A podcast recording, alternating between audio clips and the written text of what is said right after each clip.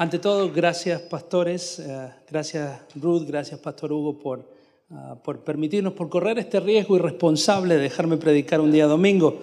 Ah, mi nombre es Walter, lamento disolucionarnos, sé que se anunció que somos pastores de City Church, Ah, no sé si necesito predicar en inglés o en español. Inglés es mi segundo idioma, eh, español. Dicen que los latinos en los Estados Unidos nos, nunca aprendimos inglés y nos vamos olvidando el español. Así que estamos, perdidos. Ah, saludos de nuestra iglesia. nuestra iglesia está en el norte de la Florida.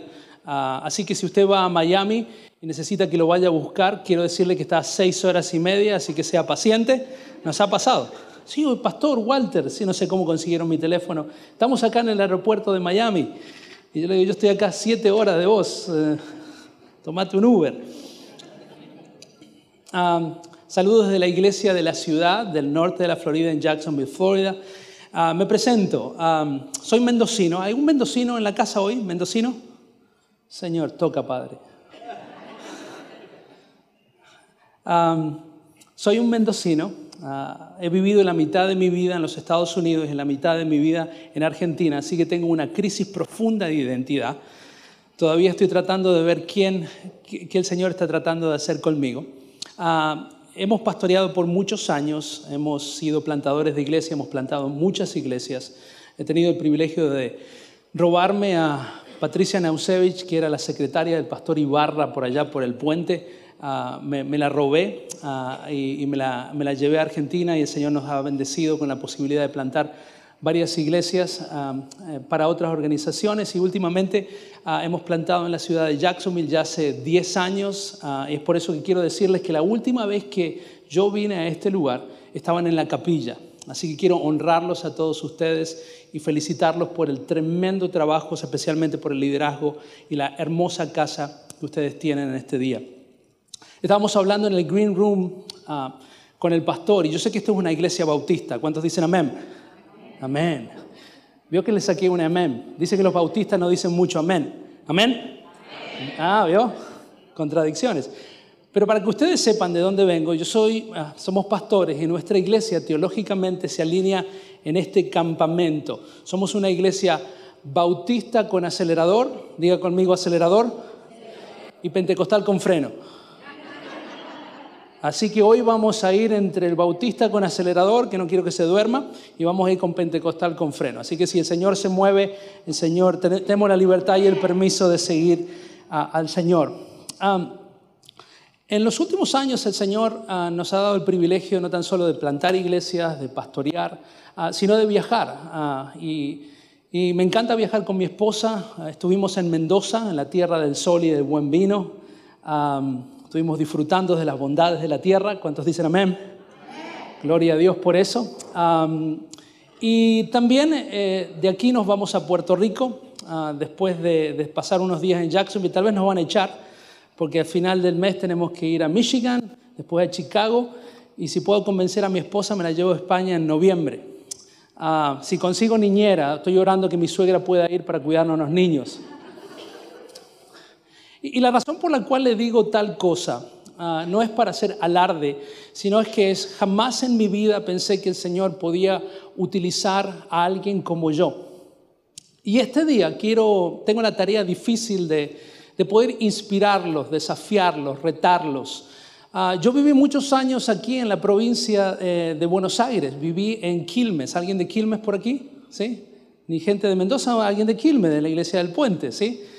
Nos conocemos hace, hace, muchos años. Es más, estuvo, está desilusionado. Eh, yo tengo un club de desilusionados. Yo tengo la habilidad espiritual de desilusionar a las personas.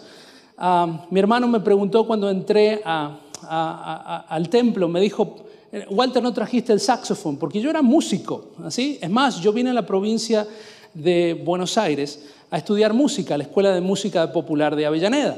Ah, yo pensé que iba a ser el próximo Kenny G latino. ¿Sí? es más, creo que estudié saxofón para tocar en la iglesia donde Patricia asistía simplemente para ganar su corazón, pero nunca se enteró, primero que yo asistía en esa iglesia y número dos que tocaba el saxofón. Usted sabe, yo practicaba todas las poses desde aquí como saxofonista Y en nuestra primera cita le pregunté si te acordabas cuando yo tocaba el saxofón en la iglesia, teníamos 17 cultos por domingo, y jamás se acordó. Nunca supo que tocaba. Otra desilusión. Es más, el punto de... Es más, no tan solo que estudiaba en la Escuela de Música Popular de Avellaneda, sino que yo he trabajado, y su pastora no se acuerda, con Ruth. Yo era uno, tiene cara de estar perdida completamente. Ella era una de las subdirectoras del instituto donde yo trabajaba. Ahora se acuerda.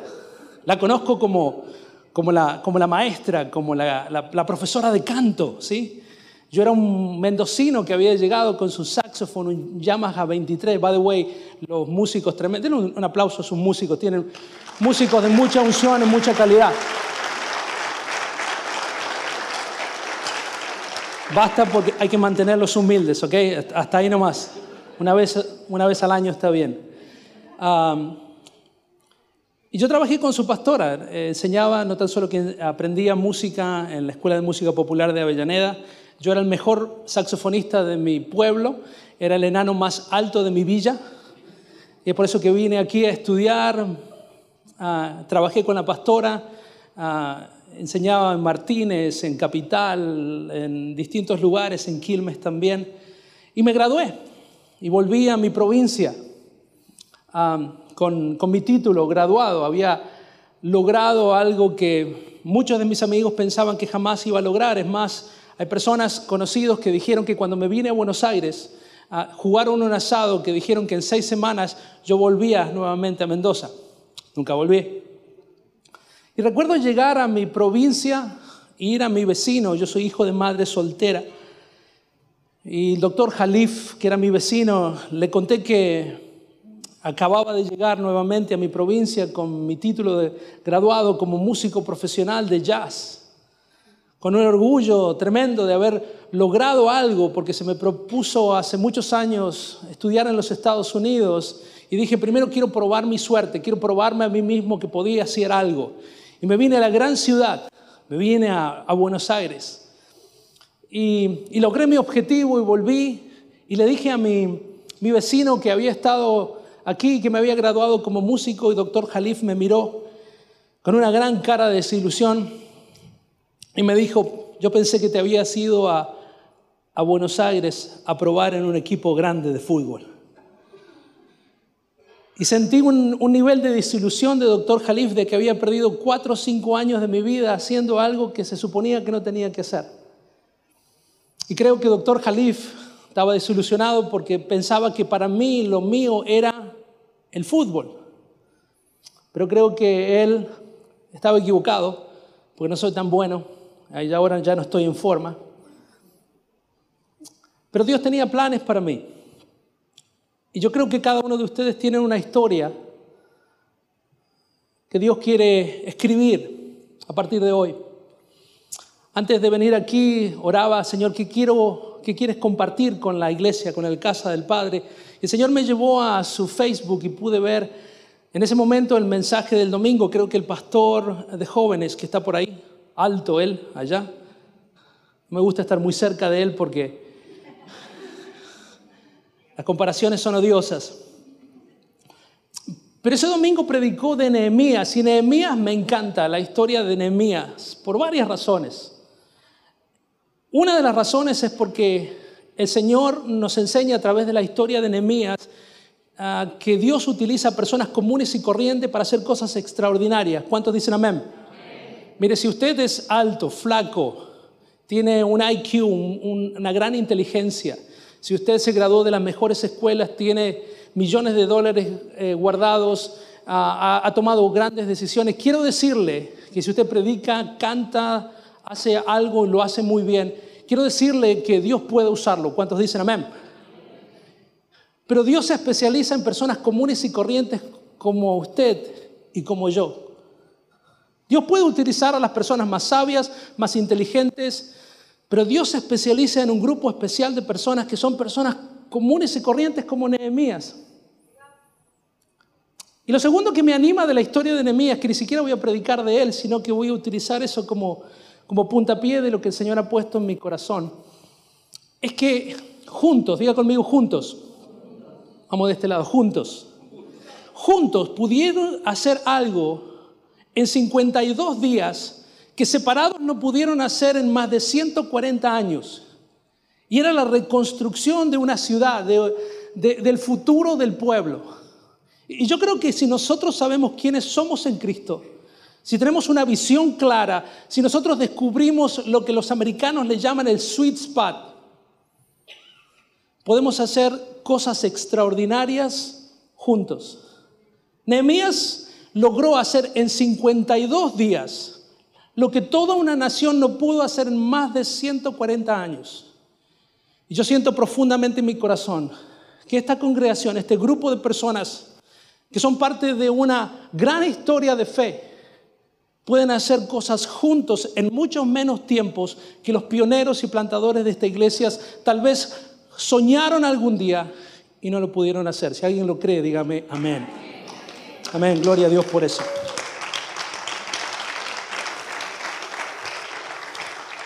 No está en el PowerPoint, ah, pero esta es la historia de Nehemías. Nehemías dice, cuando Nehemías se enteró del estado de la situación de sus pueblos, le preguntó, ¿cómo está mi gente? En Nehemías capítulo 1, versículo 3, lo puede leer en su casa, dice, ellos me respondieron, hablando del estado, de la condición de su ciudad, de su pueblo, y dice, ellos me respondieron, los que se libraron del desierto y se quedaron en la provincia se estaban enfrentando una gran calamidad y humillación. Las murallas de Jerusalén siguen derribadas y sus puertas consumidas por el fuego. Al escuchar esto, dice Nehemías, me senté a llorar, hice duelo por algunos días, ayuné y oré, y el Dios del cielo lo movió a esto, hablar con su jefe. En Nehemías capítulo 2, versículo 7 dijo, cuando Nehemías le va a pedir permiso a su jefe, a su rey, dice, si su majestad le parece bien, y si este siervo suyo es digno de su favor, le ruego que me envíe a Judá para edificar la ciudad. En este pasaje Nehemías nos enseña lo que deberíamos hacer todos aquellos que tenemos una carga profunda en nuestro corazón. Dice la palabra del Señor, y lo acabamos de leer, que Nehemías se sentó a llorar cuando escuchó el estado calamitoso de su ciudad. Nehemías se arrodilló a orar al Señor, pero Nehemías no se quedó solamente orando, sino que se puso de pie a actuar. Porque Nehemías tenía claridad, diga conmigo claridad. Para ser una iglesia bautista están respondiendo bastante bien. Claridad.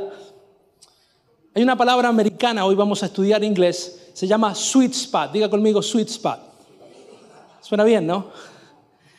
Sweet spot, eso es una de las palabras que es difícil traducir. Sweet spot es ese lugar donde usted sabe que es donde más produce, donde más pasión tiene. Es algo que haría usted por el resto de su vida aunque no le paguen un centavo.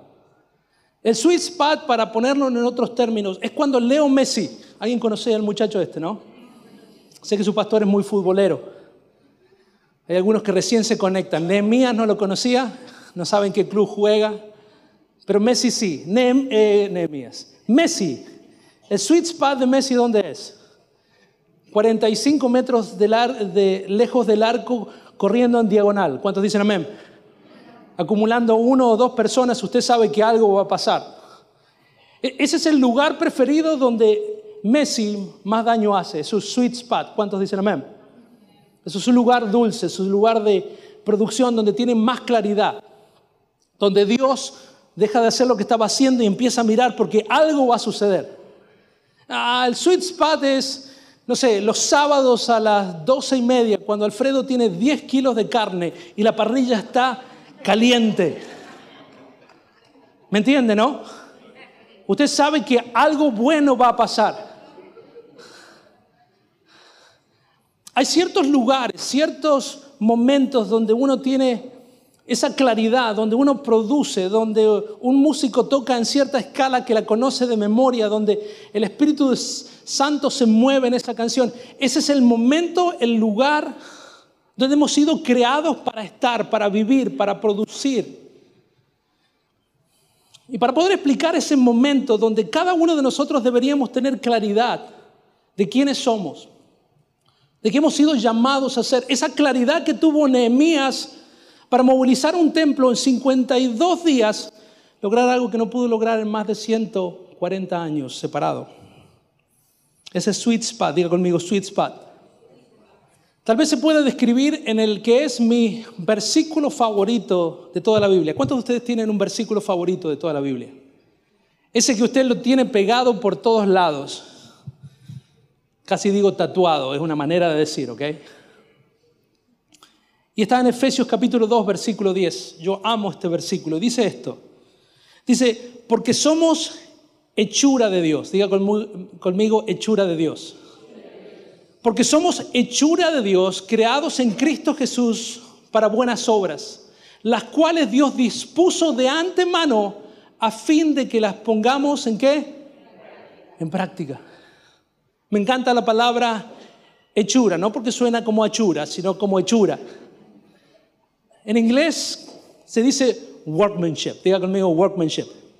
Ah, está horrible ese workmanship. Quédese con hechura. Workmanship significa obra maestra. Obra maestra. La Biblia dice que usted y yo somos la obra maestra de Dios.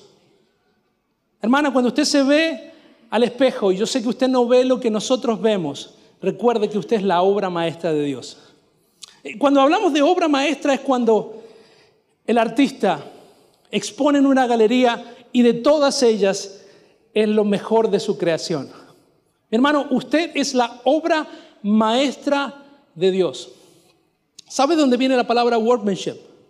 De la palabra poema. Diga conmigo poema. Usted es el poema de Dios. Y sabe que existen muchos tipos de poemas. Yo no soy un, un experto, pero hay sonetos, hay rimas. Y cada uno de nosotros somos un poema de Dios que estamos, hemos sido creados con distintas características para servir a distintas audiencias. ¿Cuántos dicen amén? Usted es un poema de Dios, es la obra maestra de Dios. Dice la palabra en Efesios 2.10 porque somos hechura de Dios, su workmanship. Y eso tiene que ver con nuestra identidad. Diga conmigo identidad. Es saber quiénes somos. Usted es un hijo de Dios. Usted es la hechura de Dios. Su identidad está en Cristo. Usted es el depositante de las promesas de Dios. ¿Se acuerda cuando Jesús fue bautizado, verdad?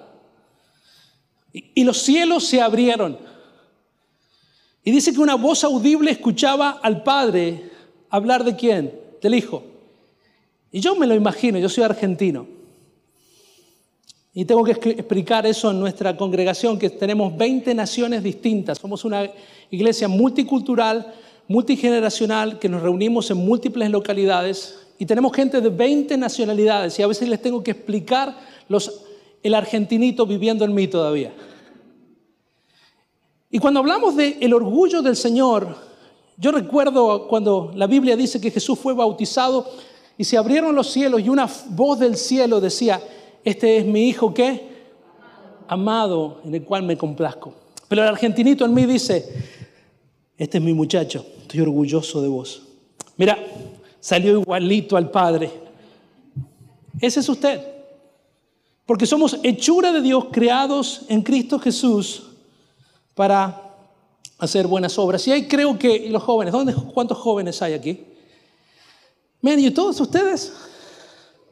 Aquí están los jóvenes, pero aquí todos somos jóvenes, ¿eh? porque el Espíritu no tiene edad. ¿Cuántos hermanos dicen amén? Amén. Creo que para poder encontrar nuestro sweet spot, tenemos que saber responder a estas tres preguntas ¿Quiénes somos? ¿Quiénes somos? Una hechura de Dios, somos un poema de Dios, somos el workmanship del Señor. La segunda pregunta que tenemos que respondernos se encuentra en Efesios capítulo 2, versículo 10. También predice que hemos sido creados en quién? En Cristo Jesús. ¿Para qué? Buenas obras. Y la segunda pregunta que tenemos que hacernos no es tan solo quiénes somos, que somos hijos de Dios. ¿Cuántos dicen amén? Y si no lo es, tengo el privilegio de tal vez al final del servicio hacer un llamado al altar y preguntarle si quiere aceptar a Jesús como su Señor y su Salvador. Pero la segunda importante pregunta que tenemos que contestarnos es la siguiente. Si soy hijo de Dios, quién soy, pero qué se supone que haga. Vivimos en una sociedad donde los jóvenes están deprimidos porque no saben a qué han sido llamados a ser. Pero cada cristiano, no tan solo que tenemos una identidad divina, sino que tenemos un assignment, tenemos una tarea dada por Dios. Dice la palabra del Señor, creados en Cristo Jesús para hacer buenas obras. Y yo quiero honrarlo en este día porque yo sé que esta iglesia constantemente está tocando a la comunidad. Los honro por el comedor que ustedes han mantenido abierto por tanto tiempo, por estar pensando en la buena obra que la casa del Padre ha sido llamada a hacer. Pero sé que hay personas aquí que tal vez no están usando el potencial, que no se han hecho la pregunta, ¿quién soy? ¿Qué se supone que haga? Y la tercera pregunta que tenemos que hacernos en este día es, ¿a dónde se supone que tengo que ir? Y quiero decirle que la respuesta no es geográfica, no es que tengo que ir a una ciudad, tengo que ir a un pueblo, sino que basado en lo que el Señor me ha llamado a hacer, ¿en qué lugar tengo que estar?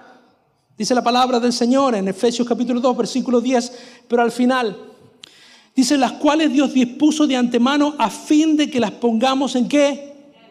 En práctica.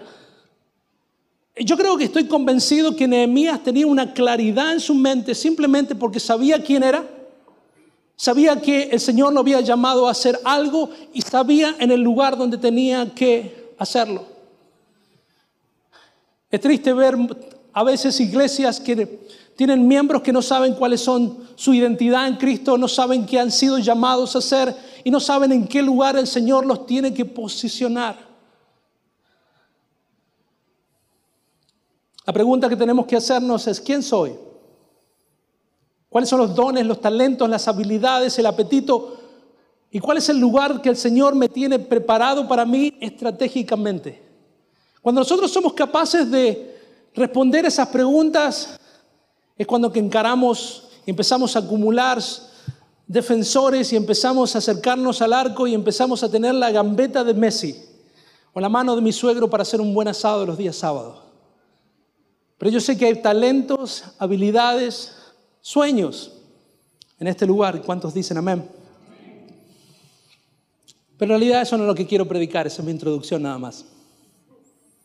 ¿Hasta aquí lo tenemos, pastor? ¿Dos, tres de la tarde?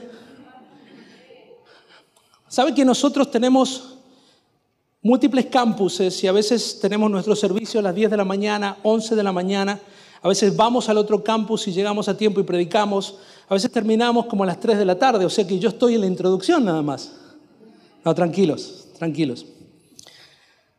Quiero que vaya conmigo a Efesios capítulo 1, versículo 18. Y esta es mi oración hacia usted en esta mañana.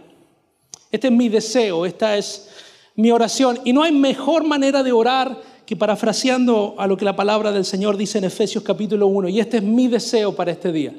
Si usted quiere saber cuál es mi deseo para usted, está encapsulado en Efesios capítulo 1, versículo 18. Y dice esto en las palabras de Pablo. Y esta es mi oración. Y dice, mi oración es que los ojos de su corazón le sean iluminados, para que sepan cuál es la esperanza de qué cosa? Su llamamiento. ¿Cuáles son las riquezas de la gloria de su herencia en ustedes los santos?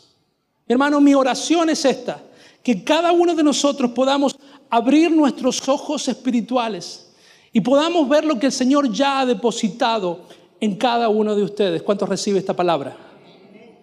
Mi intención en este día no es venir a poner nada nuevo en su corazón. Yo sé que se predica buenas palabras. Yo sé que hay una sana doctrina en esta casa. Mi deseo no es ponerle algo nuevo, un, sueño. Yo creo que cuando el Señor nos hizo, cuando el Señor nos creó, cuando el Señor dijo, este es el poema, esta es mi obra maestra, yo creo que el Señor puso sueños, visiones, llamados, talentos en cada uno de nosotros. ¿Cuántos dicen amén?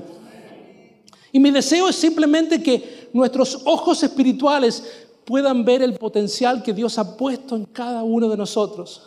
Que sepamos quiénes somos en Cristo no tan solo que sepamos quiénes somos en Cristo, sino que tengamos una claridad de lo que el Señor nos ha llamado a hacer en su iglesia y saber dónde tenemos que ubicarnos en lo que el Señor está haciendo. Y sabe que el Señor nos habla de distintas maneras.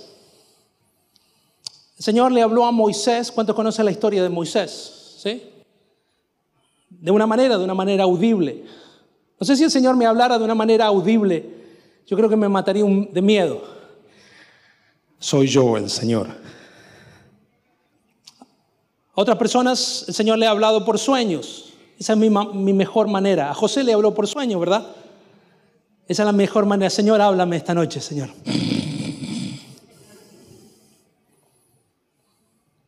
El Señor le puede hablar de qué otra manera? Por sueños, por revelaciones, a través de la palabra. El Señor le puede hablar incluso a través de este burro. ¿Cuántos dicen amén? Ay, no, pastor, diga. El Señor puede utilizar su palabra, el Señor puede utilizar profetas, el Señor puede utilizar ah, las canciones, el Señor puede utilizar el hecho de que está manejando, me sale casi guiando. Guiando son, son palabras latinas que no puedo utilizar acá. ¿Saben los problemas que nos hemos metido en los primeros años de ministerio? Porque estábamos condicionados a decir ciertas palabras que en otras culturas significan cosas horribles. He estado predicando yo y he escuchado a los hermanos puertorriqueños de acá. Yo me voy de esta iglesia. Es difícil, pero qué lindo vivir en una en la Argentina, donde todos tenemos una sola cultura, que somos todos iguales, todos pensamos lo mismo, nos agarramos las manos, votamos al mismo partido, estamos de acuerdo en el futuro del país. Toca, Padre. Pero yo estoy convencido que la visión es el combustible que nos mueve a levantarnos cada día. Cuando tenemos claridad en quiénes somos, qué hemos sido llamados a ser, dónde se supone que tenemos que estar, eso nos levanta cada día. Las personas que están deprimidas, que, que, no quieren salir de su casa, es porque han perdido momentáneamente la visión de su vida. Yo creo que el desánimo es simplemente esto, el haber perdido por un instante el enfoque y el llamado que Dios nos haya dado desde el principio de la fundación del mundo. Mi hermano, si usted está deprimido, si usted está listo para tirar la toalla, yo simplemente quiero decirle que usted, el problema que usted tiene es un problema de enfoque. Diga conmigo enfoque. El haberse olvidado quién es, los talentos que Dios les ha dado y el lugar donde tiene que haberlo puesto. La visión es importante. Esta casa tiene una visión. ¿Cuántos dicen amén? La visión de nuestra casa ya en Jacksonville es sencilla. Amar a Dios, servir a otros, alcanzar la ciudad con las buenas nuevas del Evangelio. Y yo creo que la visión es importante, no tan solo para la iglesia, sino para nuestra vida. ¿Sabe que si no tenemos una visión para nuestro matrimonio, nuestro matrimonio se viene a pico? ¿Sabe que si no tenemos una visión para nuestras carreras seculares, vamos a abandonar en el segundo semestre? Si no tenemos una visión para nuestra espiritualidad, de levantarnos temprano, leer la Biblia, orar, buscar del Señor, nuestra vida espiritual, ¿dónde se va? Al sur. Pero no importa cómo el Señor lo llame, lo puede llamar como a Moisés, como a José o como a Nehemías a través de una pasión. Dios puede llamarnos a través de una carga. ¿Cuántos de ustedes tienen una carga por algo? ¿Sabe qué? Es el Señor diciéndole algo. Nehemías no escuchó de un profeta, Nehemías no lo leyó en las escrituras, Nehemías sintió una carga. Dice que la palabra que cuando escuchó la mala noticia de su pueblo, se sentó a llorar, se arrodilló, se sentó a llorar, se arrodilló a orar y se puso de pie. Dios nos habla a través de nuestra pasión, de nuestro deseo, de nuestra inquietud. Pero independientemente si el Señor le habla audiblemente como Moisés, si le habla a través de sueños como yo prefiero a, José o una pasión, Siempre tenemos que pasar por este proceso, diga conmigo proceso. Y este es el proceso que todos los llamados, todo el proceso de claridad de nuestra vida tiene que atravesar. Y quiero inspirarlo en lo que dice la palabra en Hechos capítulo 20, versículo 22. Lea conmigo. Pablo, para darle un contexto, Pablo está pasando un buen tiempo, está predicando en una iglesia que él mismo plantó en Éfeso. Y Dios le da un desafío. Dios lo está llamando a hacer algo más importante, más arriesgado, más grande. Diga conmigo, más grande. Y cuando Pablo estaba disfrutando del fruto de su trabajo ministerial, predicando en esta iglesia en Éfeso, Dios le habló. ¿Sabe que generalmente cuando estamos disfrutando de los frutos de nuestro trabajo, Dios nos llama? Pero Dios nos llama a algo más grande y más incómodo. ¿Cuántos de ustedes han estado ahí? Que cuando parece que está en lo mejor de su vida, cuando parece que todas las cosas están comenzando a funcionar, Dios le corre el arco. Me ha pasado cuántas veces. ¿Cuántas veces hemos construido iglesias y parece que levantamos una pared, otra pared, otra pared, otra pared, y el Señor toca una pared y se cae, y hay que volver a construir. Y Dios nos manda a llevar 30, 40 personas a plantar una nueva congregación y decir, Señor, son los mejores, son los que más dan, son los talentosos. Señor, llévate a, a esos problemáticos, Señor a los que no dan, a los que no sirven, a los que se quejan todo el tiempo. Señor, llévatelos, te los dono. Pero Pablo reúne a sus ancianos y en Hechos capítulo 20, versículo 22 dice lo siguiente, dice, ahora voy a Jerusalén, llevado por qué? Por el Espíritu. Pero no sé lo que allá me espera, a no ser lo que el Espíritu Santo me ha confiado en todas las ciudades de que me esperan cárceles y tribulaciones. Pero eso a mí no me preocupa, pues no considero mi vida de mucho valor, con tal de que pueda terminar con gozo mi carrera y el ministerio que el Señor Jesús me ha encomendado de hablar del Evangelio y de la gracia de Dios. Mi hermano, cuando usted tiene claridad de quién es cuáles son dones, talentos, cuál es el lugar, Dios lo va a llamar de la misma manera y le va a dar tres grandes obstáculos en su vida. ¿Cuántos de ustedes quieren lograr el propósito de Dios para sus vidas? Porque si usted no quiere, está interesado en saber cuáles son los propósitos de Dios para sus vidas. Este mensaje tal vez no le pueda servir, pero le puedo asegurar que los planes más grandes, los deseos más espectaculares que usted pueda tener para su vida, no se comparan con los grandes planes que Dios tiene para usted. Pero ¿sabe qué? Nos cuesta mucho creer que Dios pueda tener un plan mejor que el mío. Mi sueño era ser el próximo Kenny G. Y tocar y hacer giras y grabar. Y, y Dios un día me dijo, estoy cansado de que te escondas detrás de ese instrumento que hace ruido. Seis años de mi vida, siete horas por día, Gasté mi fortuna, puse mi corazón. Hasta hoy la gente, entré al templo. Y la primera persona que me dijo, entró y me dijo su sonidista, me dice, ah, yo pensé que traías tu saxofón, porque para eso sí eras bueno. Bienvenido al club del, del disappointment. ¿Cómo se dice disappointment? Bienvenido al club de, de la gente que he defraudado. Pero Dios tiene otros planes para mí. Y jamás pensé en mis sueños más grandes poder estar aquí compartiendo las buenas nuevas del Evangelio a esta bendita y gran familia llamada la casa del Padre. ¿Sabe qué pasa cuando el Señor nos llama? Le va a pasar lo mismo que le pasó a Pablo. Cuando el Señor nos muestra su voluntad para nuestras vidas, pasa estas tres cosas. Diga conmigo tres cosas. Eso significa que en tres puntos termino. Somos movidos por el Espíritu Santo. Mira lo que pasa en Hechos capítulo 20, versículo 22. Dice, ahora voy a Jerusalén, es lo único que sabía. ¿Llevado por qué cosa? Por el Espíritu. Mi hermano, cuando el Señor lo llama, si no comienza con el Espíritu, comienza en la carne. Y le puedo asegurar, basado en una serie innumerables de malas y carnales decisiones tomadas por su servidor, le puedo decir que todo lo que empieza en la carne termina mal. ¿Alguno ha tomado una mala decisión en la carne? Ay, mi madre, mi ex esposo, dice la hermana.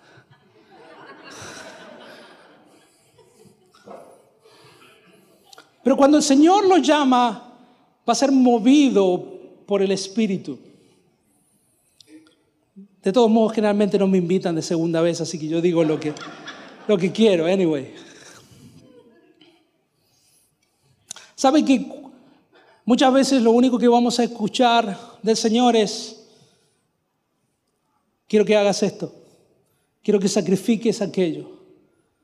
Pero usted sabe en su espíritu que, que el Señor lo está llamando a hacer algo que muchas veces no tiene sentido.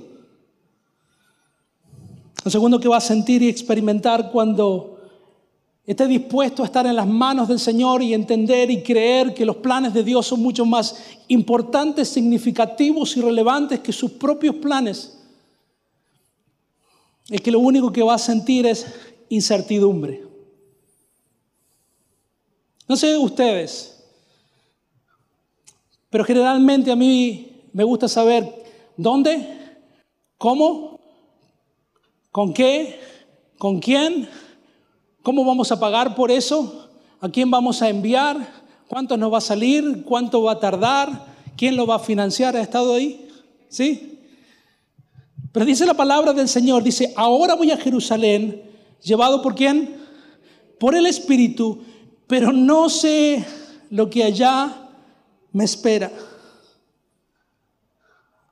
No sé. Pero, pero, pero, Señor, ¿y cómo? Pero, pero Señor, no tenemos, no podemos, no sabemos, no queremos. Y empieza la quejabanza con el Señor. Pero Señor, yo no sé, yo no sabo, yo no puedo. Manda al pastor, yo no tengo tiempo para eso. ¿Sabe que cuando el Señor lo llama, al Señor no le importa lo que usted está pensando? Sí, quiero decirle con total sinceridad, Dios es el Dios del universo. Creó los cielos y la tierra y si el Señor no va a utilizarlo a usted y darle el privilegio de transformarse en esa persona apasionada por algo, por alguien, Dios va a levantar a alguien más. Mi hermano, yo estoy convencido con toda humildad, aunque soy argentino, que yo no soy ni siquiera la opción número uno para la plantación de iglesias en el estado de la Florida. Yo estoy convencido, con conociendo todas mis limitaciones, todos mis miedos, todos mis defectos, preguntaré a mi esposa, de que el Señor tenía posiblemente una o dos personas antes que yo para hacer la tarea que estamos haciendo, calificadas, preparadas, pero le dijeron no al Señor. Y yo estoy disfrutando de una aventura en la fe que jamás pensé, simplemente porque tenía la cabeza tan vacía y tenía tan poco conocimiento que decirle, Señor, ok, ¿por qué no? Diga conmigo, ¿por qué no? ¿Qué tenemos que perder? Más que decirle sí al Señor.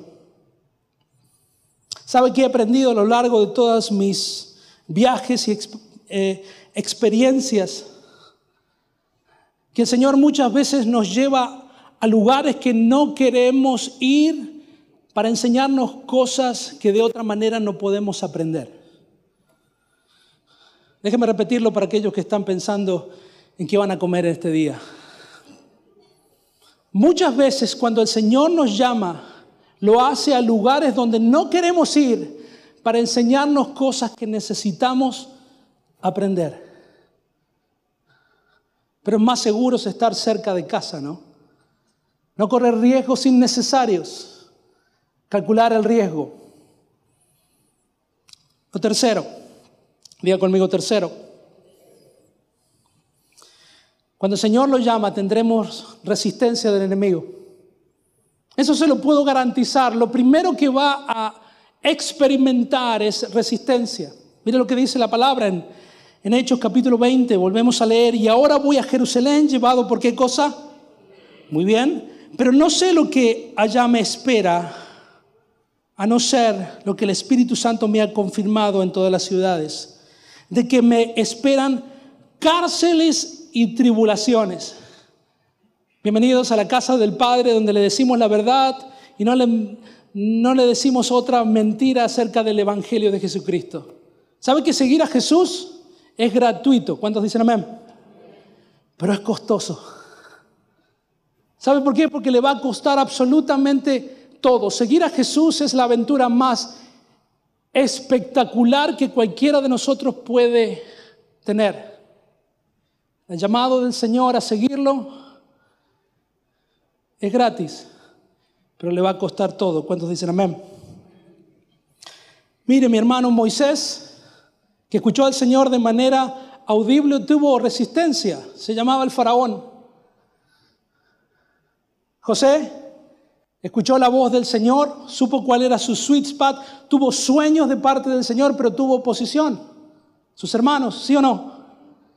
Nehemías, un copero, un hombre común y corriente, que le dijo sí al Señor, que fue movido por una pasión, una, una convicción personal, caminando mil millas, dejando un estilo de vida sumamente cómodo, tomando todo el día, seguramente era mendocino, porque era copero del rey.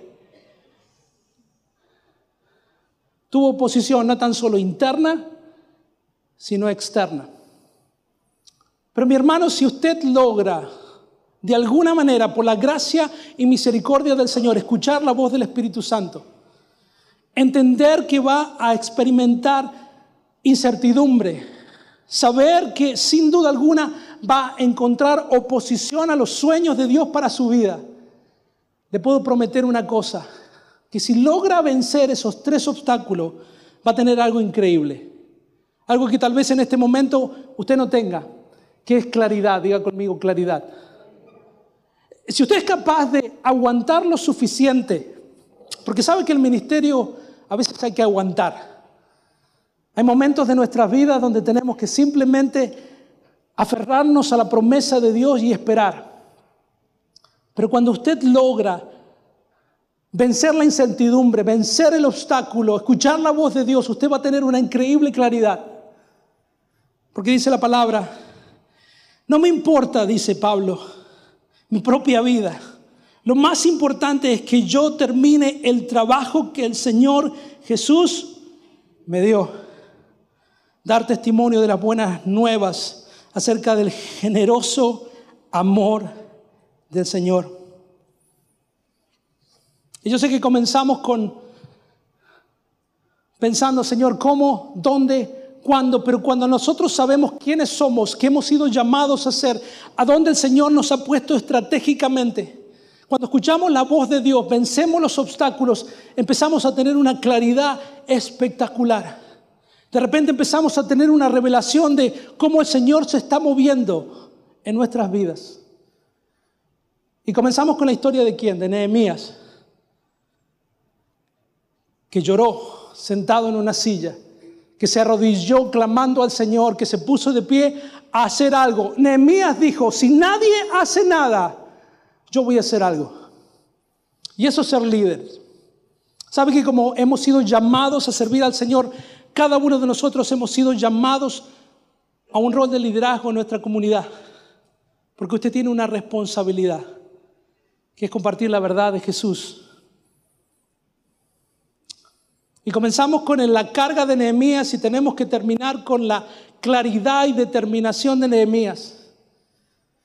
Cuando los enemigos internos y los enemigos externos de Nehemías estaban haciéndole bullying y querían desanimarlos, querían decirles que no iban a poder lograr juntos en 52 días algo que toda la nación no logró en 140 años. Quisieron sobornarlo. Dice la palabra del Señor y con esto termino. Enemías capítulo 6, versículo 3. Cuando se acercaron a él tratando de que dejara de hacer la obra que Dios lo había llamado a hacer, dijo entonces envié mensajeros a decirles a las personas que trataban de disuadirlo que yo estaba ocupado, diga conmigo ocupado, en una obra muy importante y que no podía ir ya que el trabajo se detendría si yo lo dejaba por ir a verlos. Mi hermano, cuando usted tiene claridad de quién es, cuando usted sabe que los dones y talentos que el Señor se, le ha dado es para una tarea específica, cuando el Señor lo pone en un lugar estratégico, cuando usted escucha la voz del Señor, cuando usted es capaz de vencer la incertidumbre, la oposición, usted tiene una claridad tremenda. Y solo las, personas que tienen esa claridad entienden que todas las otras cosas son distracciones en nuestras vidas. Y tal vez en forma de malos amigos, en forma de bullying, en forma de tratar de desprestigiar los principios y los valores que hemos sido llamados a defender. Una oferta de trabajo que lo aleje de su fe, una decisión que lo aleje de sus propósitos, no lo sé. Pero las personas que tienen claridad en su vida, es muy difícil distraerlos de su obra. Yo creo que se pongan de pie. Quiero regalarles una oración que tampoco es mía. Y de un señor que se llama Sir Francis Drake. Este era un marino con una fe tremenda que fue clave para defender la independencia de los Estados Unidos y la fe cristiana. Y la oración de Sir Francis Drake dijo esto, inquiétame Señor, cuando esté satisfecho conmigo mismo, inquiétame Señor. Cuando se hayan hecho realidad mis sueños por haber sido muy pequeños, inquiétame Señor. Cuando llegue a salvo a la orilla, porque nunca navegué muy lejos de casa. Inquiétame, Señor. Yo creo que cierre sus ojos un minuto. Para que sea el Espíritu Santo de Dios inquietándolo en esta mañana.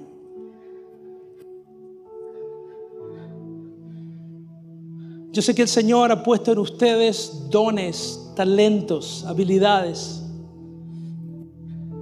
y quiero decirles con toda claridad y con una profunda fe que el Señor no se ha olvidado de ellos. Porque usted es la obra maestra de Dios. Creadas en Cristo Jesús para hacer buenas obras. Usted es como uno de esos cuadros que el Señor ha pintado para una audiencia específica, para hacer la diferencia en su casa, en su barrio, en su ciudad. Y cuando encontramos iglesias que las personas, los miembros, saben quiénes son en Cristo y que saben que juegan un rol importante, significativo en la foto general, en el big picture, las ciudades no pueden seguir siendo las mismas. Padre, en el nombre de Jesús. Padre, yo te pido que cada una de mis hermanos, Señor, puedan sentir tu voz. Espíritu Santo de Dios, háblales. Señor, mueve esos sueños dormidos. Señor, esas voces que dicen que no se puede, no, no tenemos, no sabemos. Padre, la responsabilidad que tenemos como hijos tuyos, Señor, es de hacer tu voluntad en el tiempo que nos has regalado. El Espíritu Santo de Dios me dice que si realmente estamos creyendo la mentira que el Señor Jesús vino a vivir una vida perfecta y morir de una manera absolutamente cruel por la mano romana que perfeccionó esa cruz. Que recibió sus látigos, que recibió los castigos, esos clavos en sus manos, que murió, que entregó su Hijo unigénito para que simplemente vivamos una vida tranquila. Donde nos vayamos al trabajo, vivamos en nuestro departamento, tengamos tal vez el sueño de un carrito propio, llevar a nuestros hijos a la escuela, vivir a salvo y tal vez soñar con llegar al cielo nada más. A veces creemos la mentira de que Jesús dio su vida por nosotros y que el Padre dio su Hijo unigénito para que vivamos una vida común y corriente. Pero mi hermano, el Espíritu Santo de Dios me dice que Jesús vino a morir para que nosotros vivamos una vida extraordinaria. Llenos de propósitos, llenos de sueños, llenos de claridad y determinación. De saber que la iglesia de Jesucristo sigue siendo la esperanza del mundo y que el Señor sigue moviéndose a través de hombres y mujeres comunes como usted y como yo. para cambiar el rumbo de la historia de esta ciudad. Jesús murió de una manera extraordinaria para que usted viva de la misma manera. Tal vez no tenga que dar su vida, pero tiene que asegurarse que cada minuto de ella cuente para su gloria y su honra. Padre, yo bendigo esta congregación.